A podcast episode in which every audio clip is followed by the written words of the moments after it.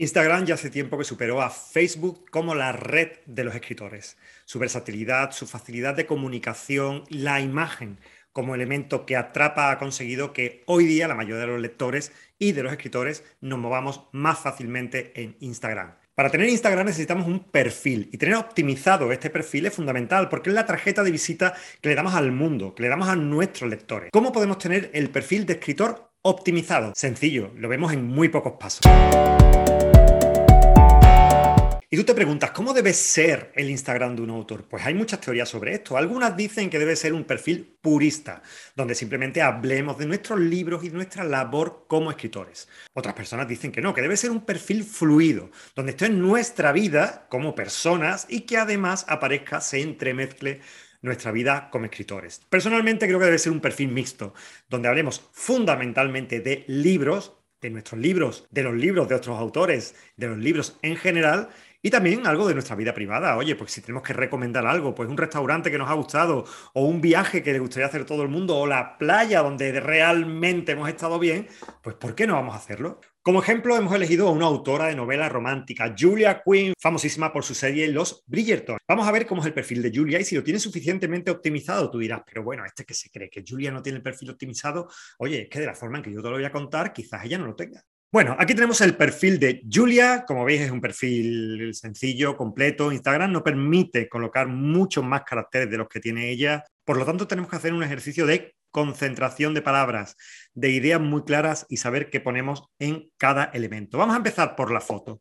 ¿Qué foto debemos de poner? Pues normalmente ponemos la foto donde nos vemos mejor, más guapos y más guapas. Aquí yo te recomiendo un pequeño cambio, que pienses en ti como autor.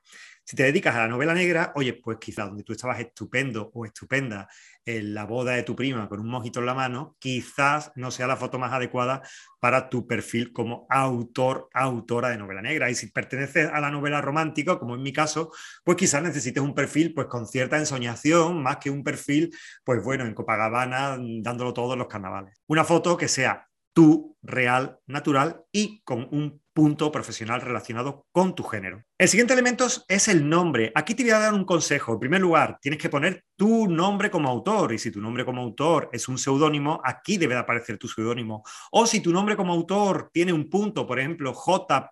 de la Rosa, pues lo correcto sería J. de la Rosa. Si entras en mi perfil, verás que no se cumple. Aquí también te aconsejo que busques, si es posible, si el número de caracteres te los permite, espacio para poner tu género. José de la Rosa, paréntesis, novela romántica. Suele ayudar aún más al SEO y a la localización de qué haces. En la primera vista, la primera visión de tu perfil ya se te enclava en el género y es un elemento muy funcional y muy reactivo para nuestros lectores. El siguiente espacio es donde vamos a poner lo que se conoce como el pitch. El pitch es una frase muy sencilla, ¿eh? recuerda que apenas tenemos caracteres para hacer todo eso, un lema donde intentamos identificar nuestra literatura, nuestra obra. ¿Qué hacemos? ¿Qué hacemos? Emocionar. ¿Cuál es nuestro fuerte? Eh, crear misterio, entretener. Ahí es donde debe de ir esto de la manera más eficaz y más resumida posible. Lo siguiente que tenemos que poner es lo que se llama la prueba de autoridad. ¿Por qué destacamos sobre el resto de escritores que hacen algo parecido a lo nuestro? Por ejemplo, en mi perfil yo pongo mis premios, me parece que los premios dan cierta autoridad con respecto a lo mejor a otros escritores que tienen otros premios. En tu caso, pues puede ser la editorial. Evidentemente, si publicas con Planeta o publicas con Random House, hay cierta eh, autoridad que puedes defender. O el número de libros que has publicado. Busca el elemento que te haga convertirte en una autoridad para tus lectores. Recuerda que van a entrar a ver quién es este señor, quién es esta señora y todos los elementos destacados que encuentren van a jugar a tu favor. Por último, no se nos puede olvidar la llamada a la acción, un enlace, el único que nos permite el perfil de Instagram, un enlace que debe ir a algún sitio. Eh, a veces se coloca el, como destino nuestra página web. Yo te recomiendo que hagas un enlace del Linktree, que es esta, este enlace, que es una web multienlace donde tú puedes colocar todos aquellos que quieras. Si pinchas en cualquiera de estos, lo vas a encontrar en la mayoría de los perfiles de Instagram, de Linktree o de páginas similares lo que te permiten es que tú puedes ir día a día, hora a hora, cambiando los contenidos del Linktree, por ejemplo, pues para tu próximo libro, para una conferencia que vas a dar, para un ebook que vas a regalar. Y todo esto se hace de forma automática y no tienes que ir trasteando todos los días en el perfil de Instagram, sino que ya está colocado ahí y lo que trasteas es el perfil de Linktree, que es muy intuitivo y muy fácil de manejar. Lo siguiente serían las historias destacadas. ¿Qué ponemos en las historias destacadas? Yo te recomiendo que no sean muchas y que las que pongas sí deben ser de valor. Por ejemplo, eh, vídeos de presentaciones, por ejemplo, que hayas hecho en la Feria del Libro. Por cierto, aquí te pongo un vídeo de cómo sacar el máximo partido a tu visita a la Feria del Libro.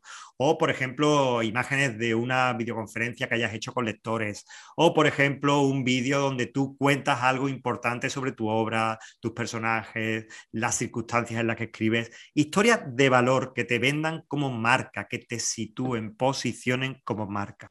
Y por último, el feed yo recomiendo que no nos agobiemos demasiado por el contenido de nuestro feed como escritores. En otras profesiones sí es fundamental que esté muy bien depurado, pero como escritores simplemente tenemos que ser personas que transmitimos cosas y si transmitimos nuestra vida, nuestra forma de ver el mundo, pues bienvenido sea, los lectores lo van a agradecer. Entremezclar cosas de nuestra vida personal con cosas de nuestra profesión, con nuestros libros, nuestros gustos, nuestras aficiones, creo que es bienvenido para la mayoría de nuestros lectores. Recuerda, suscríbete al canal porque cada semana contenido de valor para escritores y nos vemos la semana que viene con otro vídeo.